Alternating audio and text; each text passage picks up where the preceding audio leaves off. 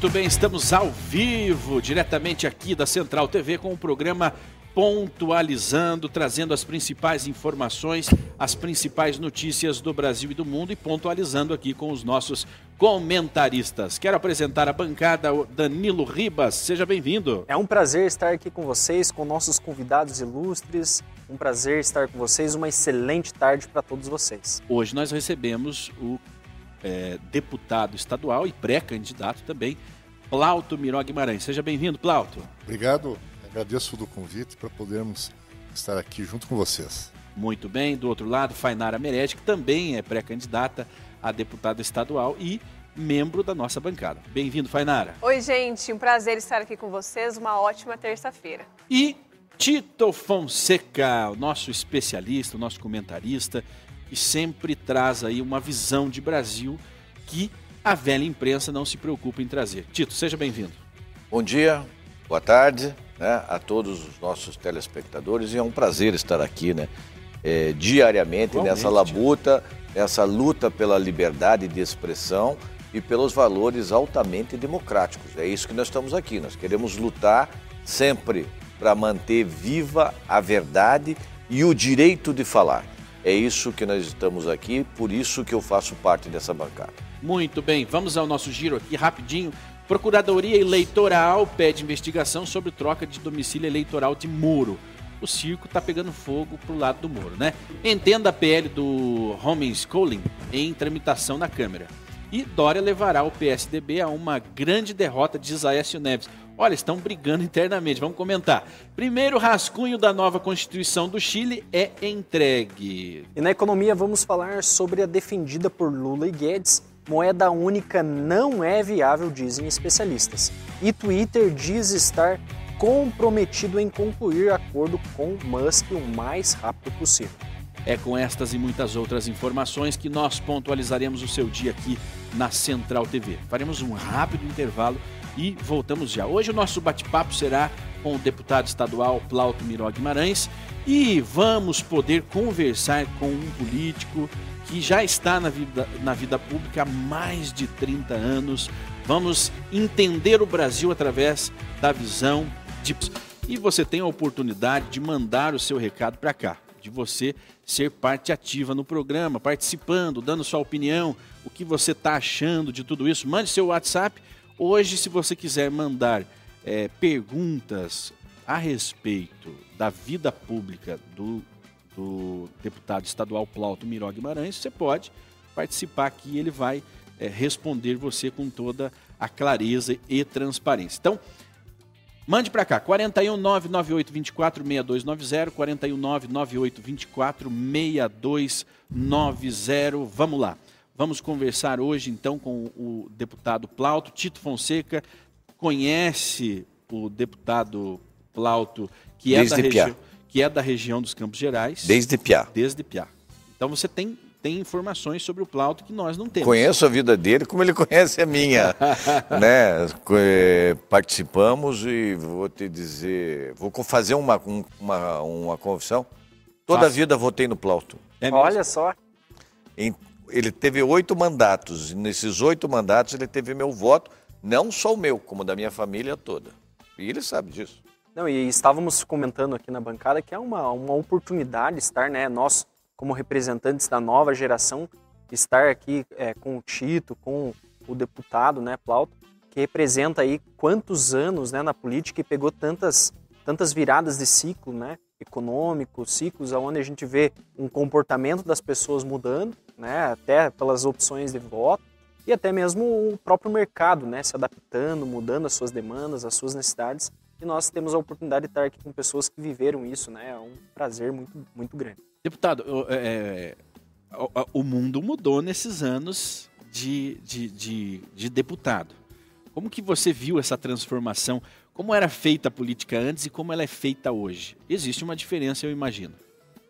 Olha, primeiro eu quero agradecer o convite de vocês, agradecer o Tito, né, amigo, amigo de infância. O Tito, o meu pai, tinha um carinho muito especial por ele. Uhum.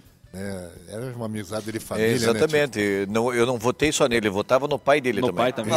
É. Tito, eu, você está assumindo tua idade, hein? Eu sou, eu, eu, sou muito grato, né? a, a posição de toda a família do Tito. É, com relação à política, ela mudou bastante. É, Veja, a primeira eleição que nós participamos, Fainar, você que vai debutar na, na, na, nesse processo eleitoral, é, é, foi em 1990. Eu participei é, daquela campanha que teve em 89 do Fernando Collor de Mello, que venceu as eleições. Tinha uma Falando dos marajás, né? Isso. Tinha uma movimentação no Brasil pela uma ruptura de, de, um, de uma política que vinha há bastante tempo. Um país que estava com uma inflação muito alta. Quem estava com o presidente na época é, era o José Sarney, né, que ficou no lugar do Tancredo. E a partir é, é, dali tinha uma vontade de mudança. Né? A eleição do presidente passou, em 90 eu saí candidato e a vontade de uma mudança radical existia no parlamento. E foi o que aconteceu. Né? Não só para deputados eh, federais, estaduais, como também é, para governador, nós tivemos uma grande mudança no Brasil.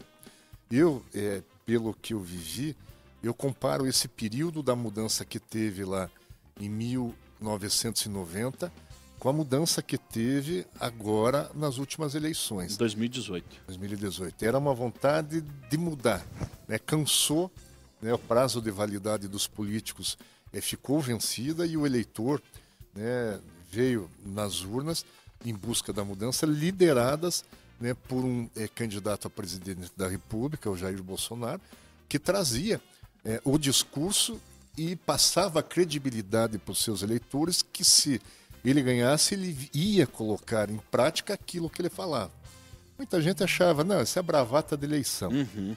Mas ele venceu as eleições, com o meu voto também, né, e a partir da hora que ele assumiu, ele passou a gerir o Brasil da forma como ele contou na campanha. Uhum. ele contou tudo, ó, oh, eu vou fazer isso, vou fazer aquilo.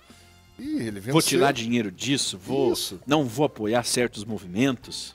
E colocou em prática né, a linha de pensamento e o plano de governo, os projetos que ele falava é, dentro é, da, das eleições.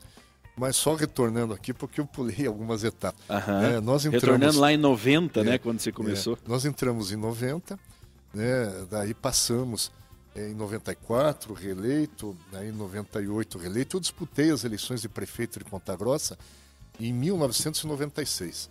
É, não foi vitoriosa a campanha, uhum. Tito estava conosco, toda a sua família também nos prestigiando, mas era um momento de mudança de ciclo na nossa cidade.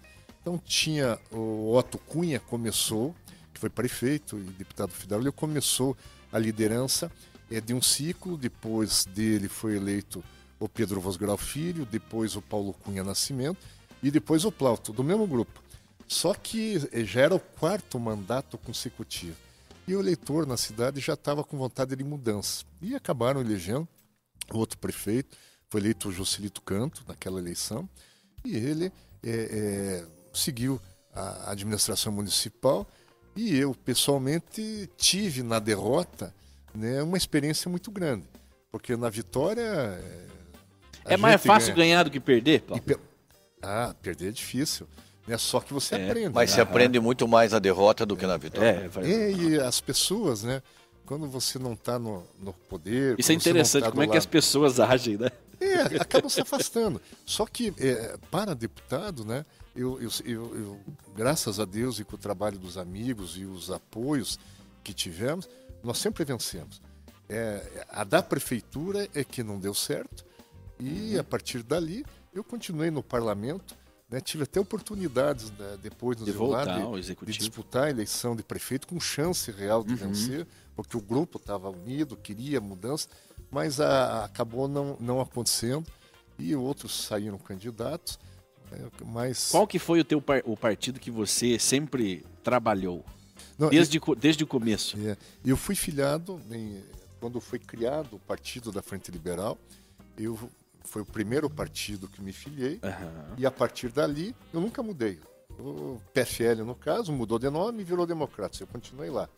Agora, o Democratas virou União, União Brasil, Brasil, e eu continuei lá. Uhum. Então, a minha ficha de filiação é de 1900 e... É, enfim, a filiação partidária em 1986, que era do, do Democrata. Eu nunca achei que nunca precisava mudar de partido. Aham. Que é a minha linha de pensamento, eu tenho uma linha conservadora, Uhum. né, em defesa da família, em respeito à igreja, né, Ah. contra muitas ações aí das esquerdas que muitas vezes tenta eh, seguir um caminho que não é aquilo que a grande maioria dos brasileiros pensam. né, e eu segui eh, essa posição e eu acho que por não ter mudado de partido, por defender uma causa transparente e clara sempre, é que me deu a condição aí de ter vários mandatos no parlamento, na Assembleia Legislativa do Estado do Paraná. Plauto, você havia comentado a respeito dos ciclos, né? Que você ali não, não acabou não se elegendo por causa da mudança do ciclo, que as pessoas buscam esse, essa mudança, né? O que, que na sua visão marca essa mudança de ciclo, essa, essa necessidade por uma renovação? O que, que na tua visão marca isso? Eu acredito que o desgaste político dos grupos mandatários. Ah. né? O tempo passa, as pessoas vão né, não tendo mais a esperança que os mandatários vão fazer com que a, a vida das pessoas, através do mandato, Resolva os seus através- problemas, né? resolva os seus problemas, porque o eleitor vota na esperança. Não, ah, o fulano de tal ele trouxe uma esperança aqui de que a minha vida Ah, é um detalhe muito interessante isso né, aí. que meu bairro vai ter uma escola que ele se comprometeu, um novo posto de saúde, vai ter um transporte urbano melhor. Então é essa expectativa que o candidato traz, né, que acaba fazendo com que uma grande parcela da, da população o siga. E o, grupo é, da administração do, do José Sarney, que vem num ciclo é, depois do, do regime militar, né, que o Tancredo Neves tinha ele como vice, daí o Tancredo morreu, o Sarney assumiu. E o Sarney levou o nosso Brasil a uma inflação aí de astronômica. 87%. Isso, 87%. E daí veio a mudança que o Collor trouxe. Né? Eu me lembro, Tito, assim como hoje, né, o primeiro, um dos primeiros programas eleitorais Zélia Cardoso de Mello. é, do Fernando Collor de Mello, ele pegaram é, no Goiás, tinha grãos, é, acho que milho era Aham. a imagem, que estava armazenado coberto com lona, porque não tinha o- os armazéns para guardar.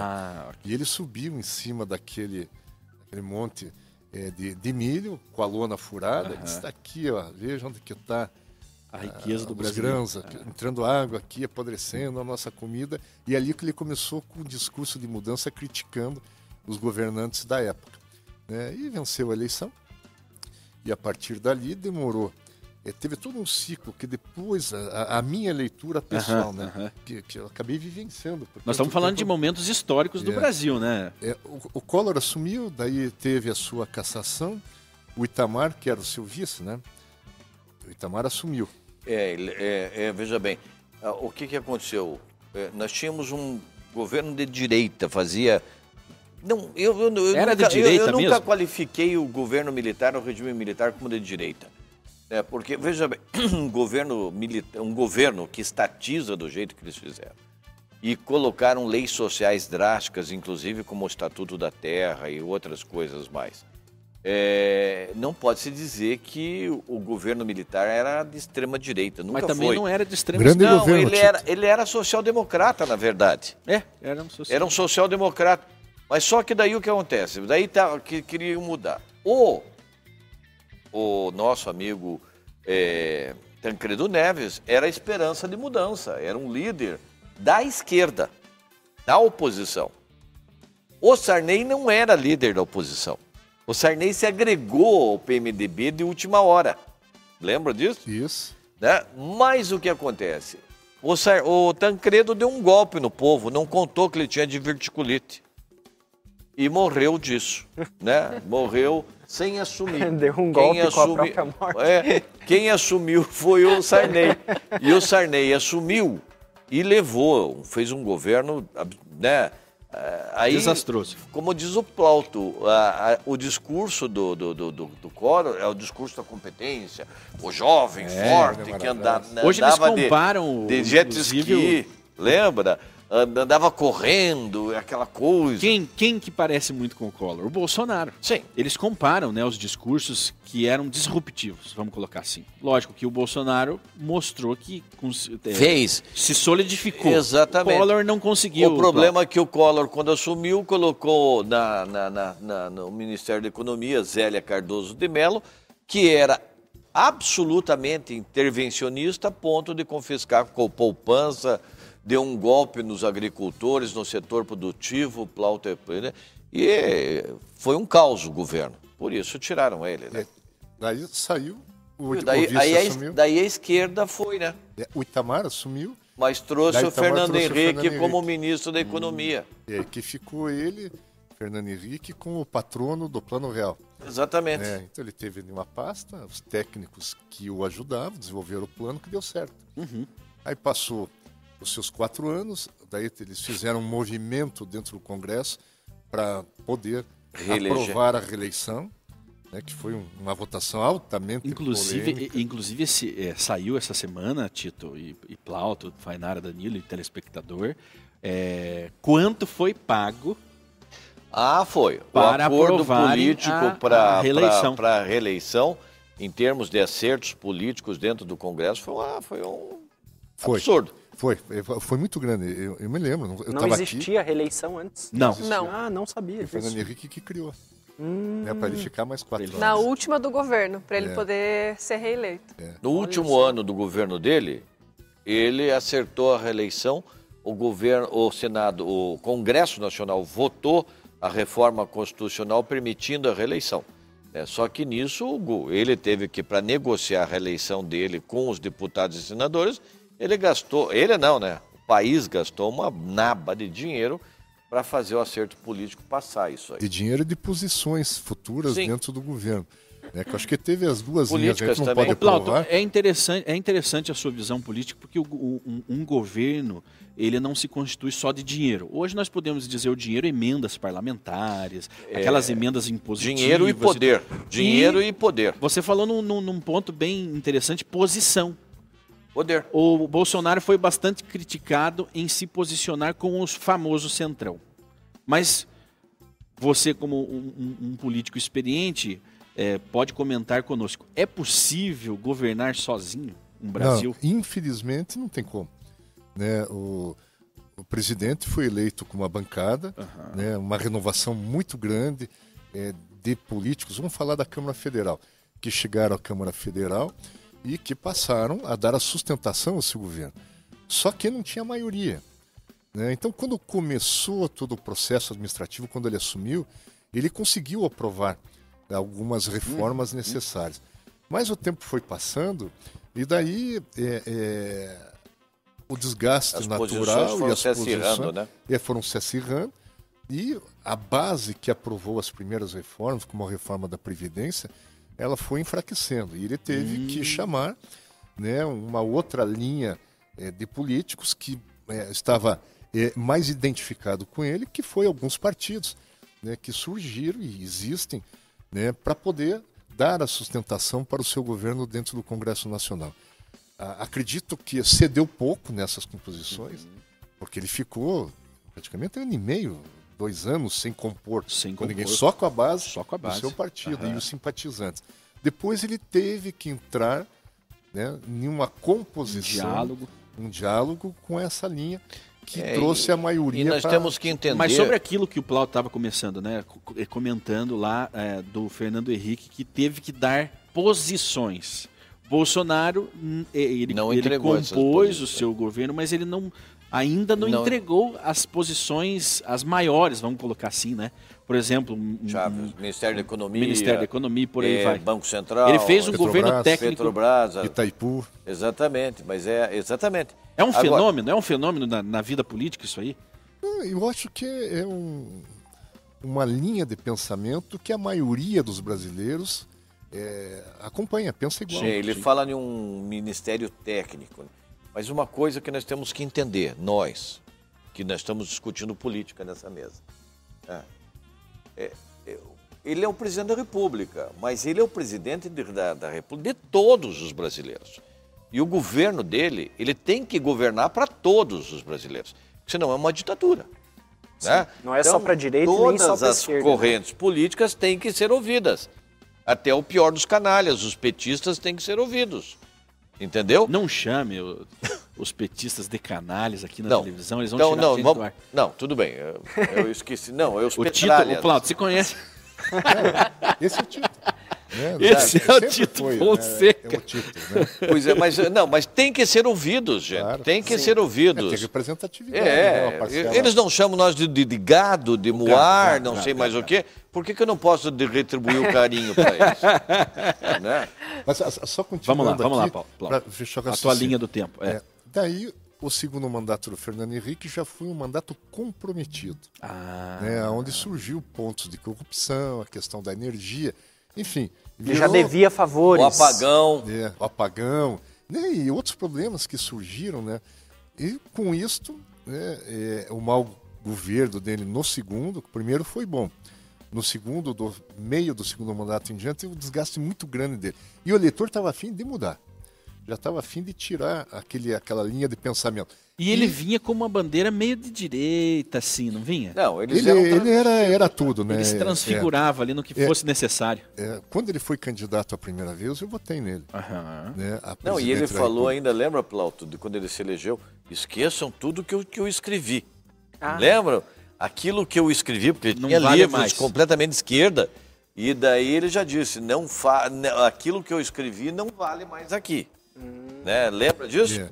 E, e depois dele veio né, o PT e venceu as eleições Aham. né, do país. Aí fizeram os oito anos do Lula e mais o período da Dilma. E foi o, Fernan- foi o Fernando Henrique que negociou a, é, a próxima eleição do, do PT, será? Olha, é a partir da hora, ele, Fernando Henrique, a linha dele, a história dele, se você for buscar é, lá no passado, ele tem uma tendência. Ele era militante forte. de esquerda. Sim. né? Né? Ele, o próprio o José Serra. Você também erra, era, todos eram. né? Todos era, eram. era o time de. de, de O único que deles. não era muito de esquerda era o próprio Alckmin, que era, inclusive, da Opus Dei, uma ala da extrema-direita da Igreja Católica. E acabou se abraçando agora com o Que PT. né? incrível coincidência, não é mesmo? Exatamente. Tito, dia desses eu, eu, eu tinha nós- uma estrutura de campanha, trio elétrico e tudo mais. E quando o Fernando Henrique foi. É, é, é, Candidato? o Geraldo Alckmin foi candidato, nós pintamos o caminhão e adesivo. Esses dias eu achei um adesivo lá na, na- no vidro da, lá da fazenda, onde tem, tem os equipamentos. Tirei aquele adesivo do. Disse, olha, é, eu acreditei nele, né, gastamos tempo, gastamos energia. Demorou Dinheiro, 37 Vinha anos para ele tirar o adesivo. Né, a candidatura daquele cidadão que vendia uma posição De eh, serenidade, de- isso, de, seriedade, competência, de competência. seriedade. Não, e de posição, uma linha ideológica Sim, claro. mais conservadora. E agora, por não sei por que cargas d'água, tão rápido, puf. Agora, Pulou. todo aquele que nós juntos criticamos ele na televisão, agora ficou bom. Ele foi para lá, eu continuo para cá. E- e- Mas é almejar o poder, né? Pois é, não, não. É, é ir pro lado que te convém no momento que lhe convém também. Mas isso é sempre a busca do poder. É. Agora, é, eu não sei, eu, na, na hora que não der mais certo, né, deixa, ó, não deu certo a eleição, eu cuidar da minha vida. Claro. Ele é médico. Né? Mas não, então vou compor lá com, Com os Lula, meus adversários é, ferrenhos para eu voltar a ser político. Mas- não, E aí, a- não está na, na, na linha certa. me, per- me permita fazer uma- um comentário. Aí nós come- abrimos um parênteses, né? Que é não adianta você ter um viés político que na hora que você começa a tentar governar, é, não é necessário simplesmente o teu ideal, né? Você precisa fazer acordos políticos para você conseguir Tem que ir à fazer frente, né? porque a política é a arte da convivência. Mas, Plauto, E o- tem toda uma questão, a política é heterogênea. A, a população é heterogênea, né? não temos uma população homogênea. Agora, Tito, assim, ah, se tiver que fazer uma composição né, com os adversários Mas e com aqueles tem, que tem têm uma linha de adversário honesto ainda. Daí é, melhor ele ser candidato. Uhum. É, diz, eu você sair, votaria, lá por frente Eu exemplo- vou ter que ceder uma parte do meu governo. Não, mas não é ceder, não é ceder nesse sentido. o Plauto é, é conhecido ouvir, né? pela sua manter a sua É, posição. ser, não, né? é ser ouvir, né, Plauto? É chamar para conversar, é escutar, porque quando você, por exemplo, você elege prefeito de uma cidade, Você tem que ouvir a cidade inteira. Tem. É a grande diferença. Você é um empresário. Você é um empresário, é, tua família é de empresário, do, do agronegócio, essa coisa toda. Uma coisa é você tocar a tua empresa. Outra coisa é as decisões dentro da tua família. Você como pai de família. E o político tem que ser como um pai de família. É. Entendeu? Ele tem que ser ouvir todos dentro. De... Ele não pode agir como um empresário dentro da política. É por isso que os grandes, na história do mundo, os grandes empresários nunca foram os grandes líderes políticos. Deixa eu aqui, só para. O Pedro Vosgrau Filho, né? Foi prefeito, excelente prefeito da nossa cidade. E o Pedro, era, ele era próximo, nós sempre caminhamos juntos com ele, pela linha Uhum. dele, pela posição. E o Pedro, na primeira eleição, foi em 1988, né, que o Pedro foi candidato Uhum. a primeira vez. O Otto Cunha estava na prefeitura, estava muito forte, terminou muito bem a sua administração, e o sucessor era o Pedro, que também entrou ali e venceu as eleições. Mas na hora da coligação partidária para ele ser candidato, ele chegou, nós sentamos com ele, eu tá, tá, pessoalmente, ó, Pedro, né, estamos no PFL, nós queremos te ajudar na administração. né, queremos aí participar, colocar pessoas preparadas, que o nosso grupo tem, técnicos, para ajudar você. Ele falou, não, tá fechado. Tá bom. Independente disso, nós acreditamos nele, trabalhamos, ele venceu a eleição. Venceu a eleição, ele me chamou lá, disse, olha, Plauto, você filia o Barbura aqui no teu partido, porque ele vai ser o meu secretário. Entendeu? Né? O partido estava contemplado, mas com uma pessoa Mas a ele, visão dele era essa, que ele Fili, queria né? colocar né, como na, na administração dele. O Barbura, o nosso amigo, Uhum. tá? ele, ele não era filiado, né? ele só filia ele no Democratas, que o Democratas está atendido. O PFL, que o PFL está atendido. E a política Era pragmático, né? era pragmática. Ele era pragmático. Nós vamos para o que- nosso, nós vamos pro nosso intervalo e aí nós voltamos com muito mais. Está muito bom esse, esse bate-papo aqui, essa troca de experiências. Eu não vou dizer da velha política porque o Plauto está atual ainda, né? Ele continua, mas com a Fainara pré-candidata e vai pleitear aí a sua, primeira a sua primeira tentativa, né? É, é, deputado Plauto, quando, quando você entra lá num cargo público, legislativo, por exemplo, é justamente para atender algumas demandas da população e nós vemos na sua linha de trabalho a saúde como algo, saúde e educação como algo bastante importante. Você sempre valorizou isso, né?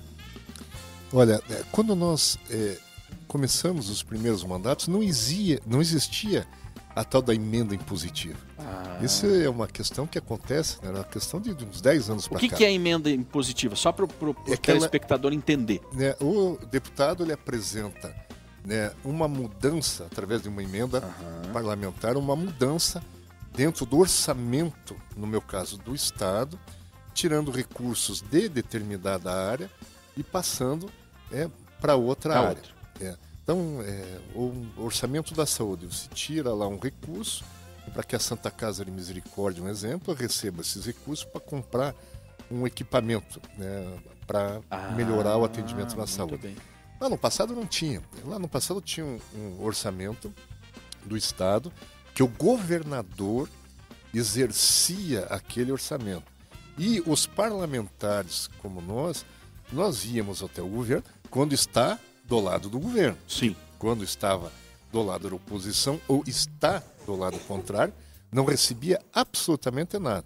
Então, se você tivesse né, uma proximidade com o governador, uma parte dos recursos do orçamento ia lá para atender algum pedido que você Mas essa, esse recurso ficava só na mão do, do governo. do governo governador. e dos, dos Não existia, não E- existia, E da, da, da, da, da base aliada dele, né? não existia essa, essa impositiva, ela surgiu justamente para deixar a coisa mais democrática, a divisão do, do- do- É, o Isso. parlamento exerceu o seu poder e aprovou uma, uma lei, né, para que o poder executivo tenha a obrigação de cumprir tantos milhões de emenda que cada parlamentar aprova. Aqui no estado do Pará não tem emenda impositiva, Ah, mas o- os governos eles cumprem é, um, valor pré é, é, acertado com o executivo e o governo daí através das emendas e dos pedidos do dos deputados ele atende a demanda.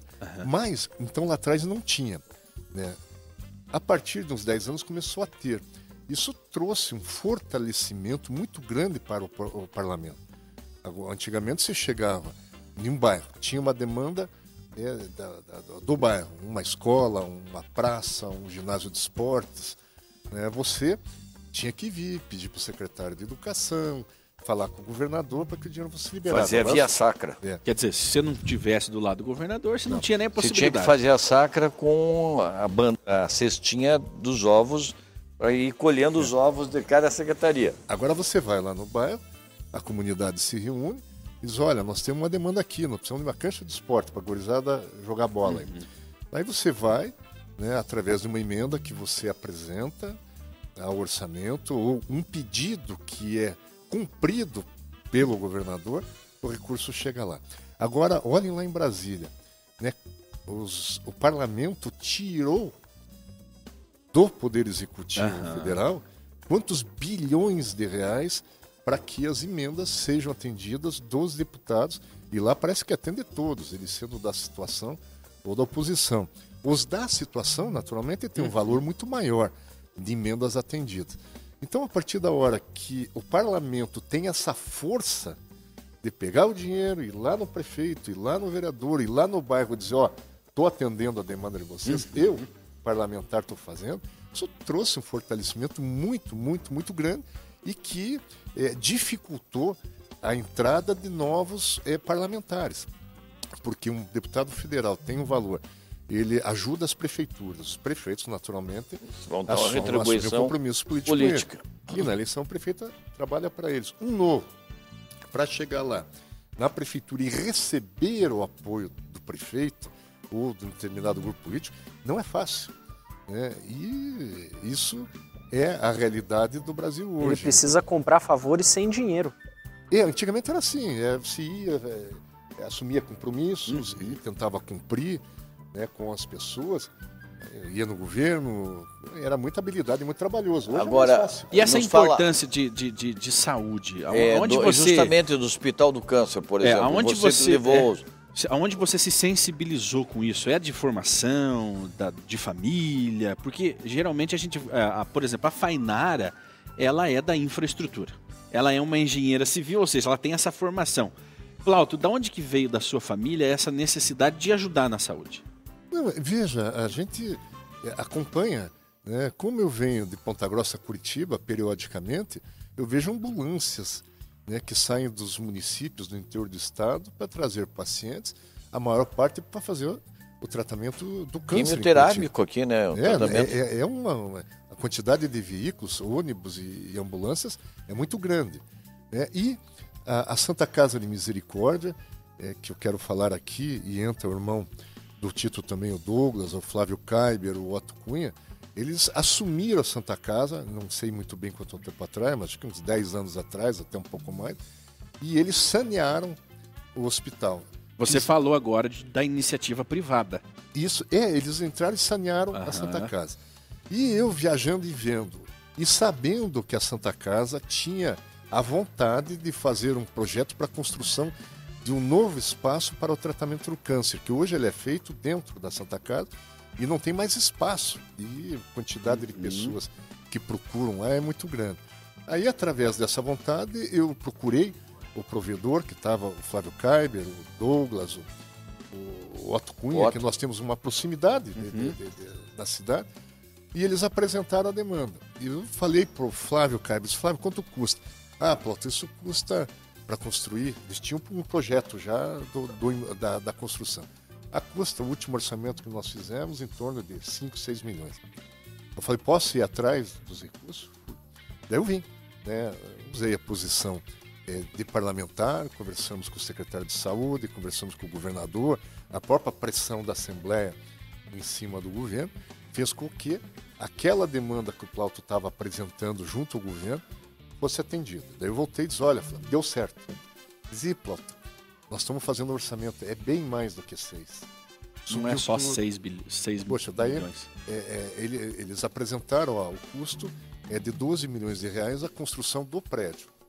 Aí nós voltamos da mesma forma, é, conquistamos e tivemos uhum. o parecer positivo do governador, do secretário de saúde, e a partir disso a Santa Casa é, elaborou os projetos, fez é, toda aquela parte burocrática junto ao Estado e é, foi autorizado o dinheiro através de um convênio e É. agora a Santa Casa vai contratar a empresa que vai construir uma, esse uma novo grande, hospital. uma grande, seja, uma um grande, novo hospital. é um grande, um grande ponto positivo que as pessoas precisam saber é que a Santa Casa de Misericórdia ela é uma fundação de caridade, Uhum. ou seja, ela não visa lucro.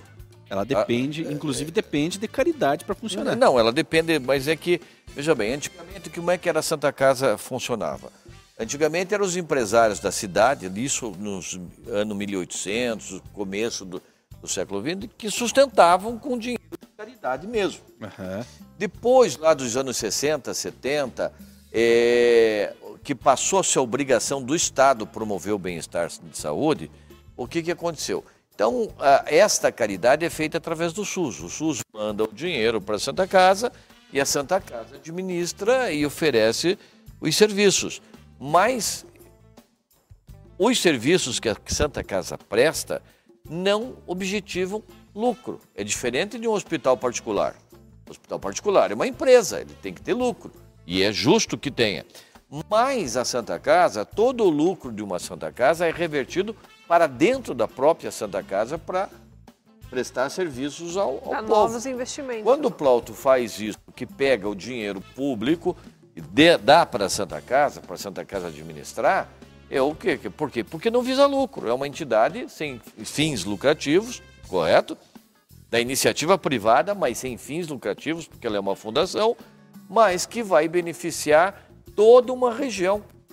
Toda uma região, porque é como ele falou, o número de ambulâncias e o número de pessoas que vêm para Curitiba todos os dias. Imagine teu, tua mãe com câncer. Ela tem que sair lá de Ponta Grossa às quatro da manhã, ir lá na fila da, da- da Santa Casa, pegar, Pegar um ônibus, pegar uma van, vir para cá, enfrentar é, uma fila aqui no Erasto Guetne, no, na Angelina Camon e alguma outra coisa assim, fazer aquele tratamento, que é um horror, aquele tratamento no sentido de, de pessoa deixa a pessoa passar mal, debilitada. e ainda ela voltar Depois no final tratamento. da tarde, quer dizer, então era Encarar tudo mais isso. duas Isso horas por de meses, estrada. né? Por meses. Exatamente. É. E se você tem esse, e- e- e- esse sistema dentro de uma cidade, você não é só Ponta Grossa que você tem. Uma cidade próxima aos é outros micro-região, municípios, né? A é a micro-região. Fainara, entendeu? Sim. Ela- ele- a- o benefício vai ser para toda esta gente. Essa Só distância. que é, esse é o trabalho do Tito, político. nós estamos falando para o Brasil todo, as pessoas ficam perguntando, mas Ponta Grossa, Curitiba, é mais ou menos a distância de Campinas a São, São Paulo. Paulo. Né? Mas, é, é- mas é- veja bem, Curitiba tem Curitiba e toda a região metropolitana de- da grande Curitiba. Isso. E nós temos a grande Ponta Grossa também. Que é uma cidade com 400 mil Mas, habitantes. mas veja bem, tem Carambeí, tem Castro, tem Tibagi, tem Imbituva, tem até Telemaco Borba. é, todas- Ali são 2 milhões de pessoas naquela região, né? Mais ou menos. É, mais ou menos um milhão.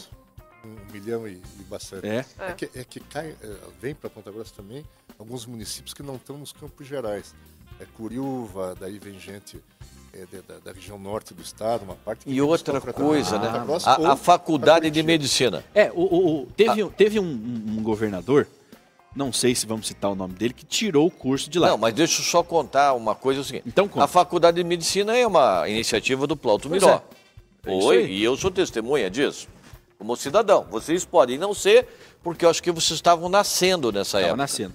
Mas nós da velha guarda sabemos. Não, e mas eu me lembro. Ele já tinha nascido. É. Foi na. 89, eu nasci em 89. Mas era uma. é, e, e, e, e, e a, e, a- a- e o foco da fa- nossa faculdade de medicina era para fazer a medicina social. Isso. Ou seja, formar os médicos da família, Ah. a medicina social. Uhum. Se está entendendo que era para justamente.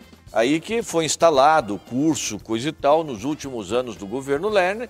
E aí o governador que imediatamente sucedeu o governador Lerner, que na verdade era o Roberto Requião, ele cancelou, ele fechou a Faculdade de Medicina de Ponta Grossa com alunos dentro, funcionando. Tudo, Os né? caras simplesmente perderam o vestibular, perderam tudo que tinham feito. Porque dela foi reaberta novamente depois que ele cumpriu os anos de mandato dele. E daí o outro, ou ele mesmo, no finalzinho do governo dele, me parece que Foi reativou. outro. Foi outro. É, isso outro, foi, né? do- em 2002, Tito. É. Ó, como aconteceu? O, o governador Paulo Pimentel, é, no- quando ele esteve dirigindo o nosso estado, ele criou as universidades de Londrina, Maringá e Ponta, Ponta Grossa. Grossa. As três. Fundação, né? Eram fundações. Porque não existia universidade estadual, né? Essa educação superior É, era eu acho que federal. Eles uh, unificaram as fundações, né? E fizeram Não, veja bem, era, e e tinham várias faculdades isoladas. Isso. né? Ponta Grossa era assim, tinha o curso de Direito, que era uma coisa, tinha Filosofia, aí eles reuniram e fizeram uma fundação, e eu não sei se você estudou lá, mas eu estudei, mas a gente pagava. Ah, não era pública. Não era pública. Não, era pública, mas a gente pagava. Tinha, tinha um determinado valor. Ah, Exatamente, mas era uma fundação. Aí, quando o Álvaro Dias foi governador do estado, eles transformaram a fundação em universidade estadual. Ah, daí passou a ser estatal e daí ninguém mais pagou nada. Mas isso foi daí Londrina, Maringá E, e Ponta Grossa. e Ponta Grossa. Mas, mas foi em 68 que o Paulo Pimentel criou ah, as universidades e né, os cursos de medicina. E já estava previsto o curso. Isso. Londrina e Maringá, no decorrer do tempo, eles pegaram, Instalaram. os dirigentes instalaram, mesmo sem ter autorização do dinheiro do governador. Eles foram fazendo Foram fazendo. por conta. E Ponta Grossa é uma cidade conservadora. né? Não fazia isso. E não fazia, porque não tinha dinheiro. Se o governo não autorizar, nós não fazemos. E com isso, acabou postergando, Aham. né, por, por várias décadas aí, a implantação do curso de medicina. Quando o governador Jaime Lerner né, estava à frente do Estado, tinha uma onda nacional, que era o Fernando Henrique, presidente, que defendia essa linha, de privatizações. Né? E Verdade, é, verdade. que tinha onda de privatiza- Aham. várias privatizações. E o Lerner, como fez vários outros estados, tentou colocar a Copel à venda. Que era a onda do Brasil É, naquele era momento, vender. os outros estados tinham feito. Aham. Só que tinha que aprovar na Assembleia. Ah, E daí começou um movimento político muito forte e eh, eu, por ser até mesmo da, da- da iniciativa privada, né, eu acho que o, o- o- Estado tem que ter e agir em poucas áreas. E tinha votação da COPEL na Assembleia. E muitos parlamentares ali conversando com o governo. E eu cheguei no governador, no Lerner, e disse, ó, governador, eu voto. Eu voto pelas minhas convicções, que eu acho que o poder público tem que ter é pouca coisa na mão. É. têm que cuidar da saúde, e da educação e da segurança. Isso está sendo discutido amplamente hoje, né, com a sociedade. Isso, voltou de novo Voltou. A, a onda de, A de necessidade, é, de privatização, de dar concessões. Bom, final das contas, daí eu voltei a Ponta Grossa, falei com o Jaime e disse, olha, tem uma demanda da universidade. Conversamos com os amigos e disse, olha, tem um curso de medicina que não foi implantado na nossa universidade. E eu tenho a oportunidade, o meu voto lá pode decidir a vontade do governo. E eu vou pedir para o governador Vou fazer barganha política. Exatamente, na implantação do curso. E ele fez. Ele autorizou, chamou o reitor, o Meri, chamou várias lideranças de Ponta Grossa, autorizou e liberou de imediato um valor significativo para a construção do bloco de Para medicina implantar. e também a contratação dos primeiros professores. Hum, E assim é, surgiu o curso, depois o governador que veio, é, depois dele acha- falava que o governador Lerner tinha feito uma demagogia, que dois anos antes de, de sair do governo ele autorizou a implantação desse curso, e acabou ele, depois que assumiu, né, é, acabando o curso. Ele Suspendendo. suspendeu olha só. suspendeu o curso. E depois disso, passou-se dois anos, né, um grande movimento de Ponta Grossa surgiu, né, com lideranças de todos os lados, veio ao palácio, o trio elétrico, parado na frente do palácio, questionando o governador o retorno do curso, e ele acabou voltando dois anos depois, ele liberou novamente, e a partir disso o curso está lá Tá lá, hoje. tá lá. O, o hospital regional que lá foi feito pelo governo do estado, acabou Todo tornando- baseado, né, nesse curso. é, acabou tornando hospital universitário. Uhum. Então foi uma ação que deu certo. E agora essa do Hospital do Câncer, eu estou me empenhando porque sei né, da dificuldade que tem né, as pessoas para tratar dessa doença, que é uma doença cruel. E saem lá do seu município 3, 4, 5 horas da manhã para vir a Curitiba. Um exemplo, faz Em uma situação de saúde né, muito, muito, muito drástica. É, uma situação tá, drástica, né? Aí, aí nós temos um ponto interessante que são as parcerias público-privadas, né? É, dentro desse contexto e também a, a questão das privatizações, né? É, você falou aí a respeito que o Estado ele tem que se envolver o quanto menos possível, né? Nessas áreas. E aí eu pergunto, hoje, na sua visão, a Petrobras ela é estratégica para o Estado? É, você acha que ela deveria privatizar? Ou aí, não? ó, pinga fogo, Plauto. Não, eu, eu, vou dar minha opinião não só dela, como vou trazer para a Copel e vou trazer para a Sanepar. Eu fiquei sabendo hoje uma, uma, informação, olha, uma informação aqui, nem ó, provavelmente o, o, o, deputado sabe que, a, que a, a Copel vai deixar de existir no Paraná. Tá sabendo disso ou não? Não, não, não, não sei. Né? Eu não ouvi. Né? Mas pode. As, os, a intenção de venda é, é, é, antiga. É. é. Mas veja, a partir da hora que a Copel, a Sanepar, a Petrobras tem o seu capital aberto, ela uhum. vende ações na Bolsa de Valores, né, os, já passou né, é, essas empresas pro comando pra mão é da, da, da, da, da área econômica, da iniciativa privada. Né, e os governantes eles têm que gerar lucro. Veja, a, a água hoje subiu de novo, a energia subiu de novo. Agora é, é, coloca-se a culpa na AGEPAR, a Agência Reguladora do Estado, é que autoriza uhum. a, a, o aumento. Mas a verdade, o governo do Estado é que indicou os seus dirigentes. Né? Ela é, são empresas né, que o governo do Estado é, manda. manda, manda uhum. e está gerindo. Então é, virou, ela já, ela já não são mais do povo. Né? E a Petrobras? É Vendemos coisa. ou não? Olha, o que, que todos nós queremos? Um bom trabalho, uma empresa que dê resultado e uma empresa que venda o combustível né, com preço justo, justo aceitável. Né? Nós estamos vivendo né, um, um, fim de Covid, onde a economia do mundo inteiro parou, é. toda ela parou.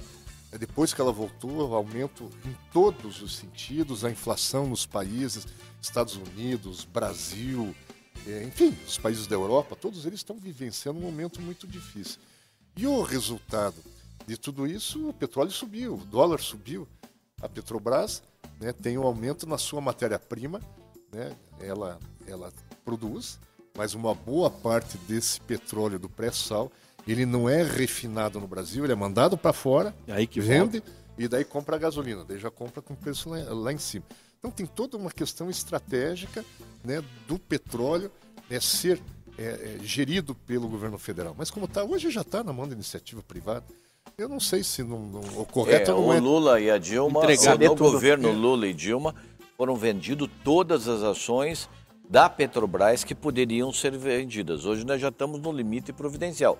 O, o, o, governo federal ele tem 51% de ações. O resto já está tudo na mão da iniciativa privada. É, veja aqui no caso.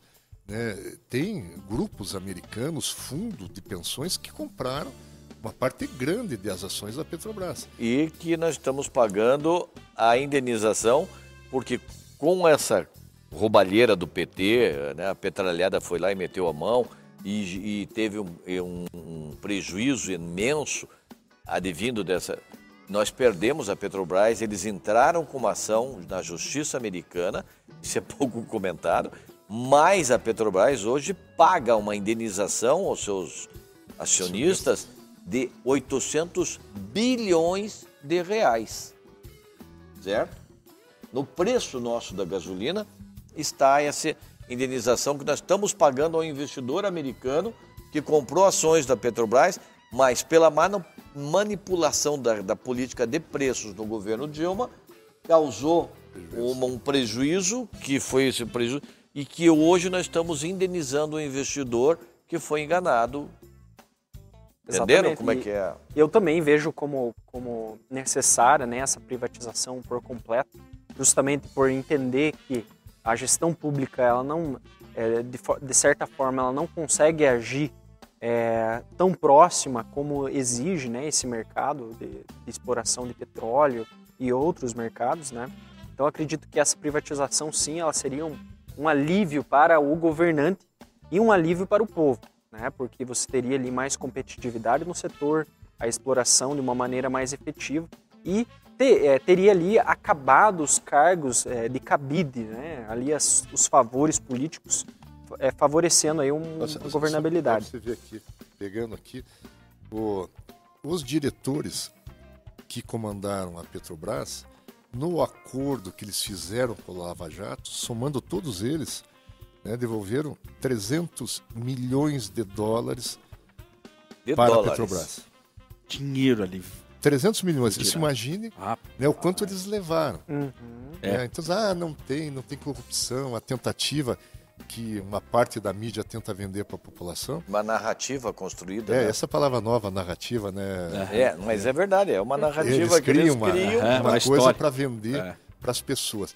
Então, isso daí, para mim, está comprovado que teve problema de corrupção seríssimo na, na Petrobras. Eram indicados todos é, pelo presidente da República. E na hora que pegaram, eles não, não, eu vou fazer um acordo. Imagina, prenderam eles, estão dentro da cadeia lá.